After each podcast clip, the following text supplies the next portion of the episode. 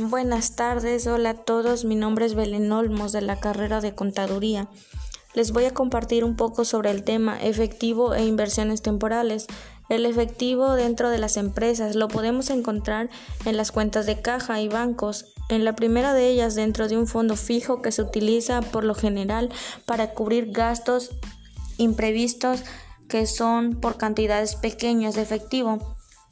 En los bancos también se cuenta con dinero, pero este está representado por títulos de crédito que son precisamente los cheques y con los cuales las empresas pueden disponer de su dinero con el que cuente en el momento de la expedición de dichos cheques. Por lo consiguiente, podemos conceptuar el efectivo de una empresa como los recursos en dinero del cual puede disponer para cubrir sus necesidades operativas. Fondo fijo es la cantidad de dinero en efectivo que se destina para el pago de gastos, adquisiciones o servicios menores que en forma habitual efectúa las diversas áreas del instituto conforme a sus requerimientos y que son necesarios para su rápida operatividad. El control interno aplicable al fondo fijo lo podemos definir como el plan organizacional que utilizan las empresas para salvaguardar sus activos de posibles fraudes o pérdidas.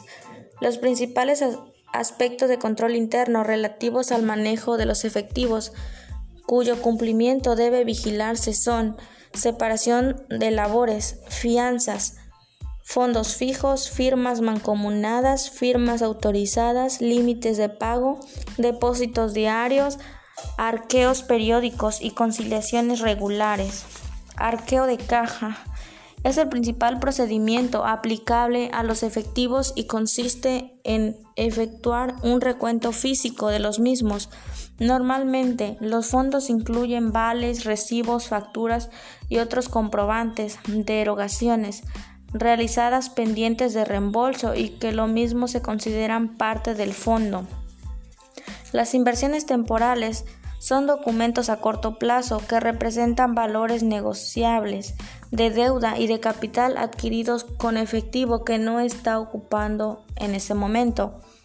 Inversiones de renta variable representa acciones de empresas cuyo precio en el mercado dependerá de la utilidad o pérdida y esta será en relación al precio pagado, costo de adquisición y el valor de las mismas al momento de la venta.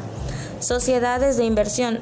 Las sociedades de inversión están cotizadas en la bolsa de valores y éstas se dedican a invertir en valores de renta fija o en valores de renta variable, dependiendo de su objetivo.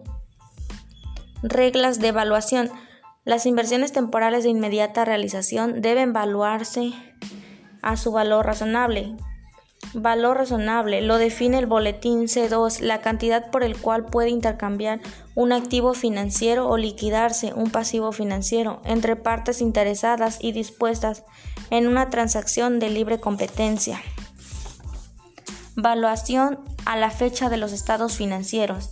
Los depósitos a plazo a su valor nominal, los valores no cotizables en bolsa y los operadores regularmente a su valor razonable, los valores negociables en bolsa a su valor del mercado, menos el gasto que se incurran en su realización, valor neto de realización, que represente su valor razonable.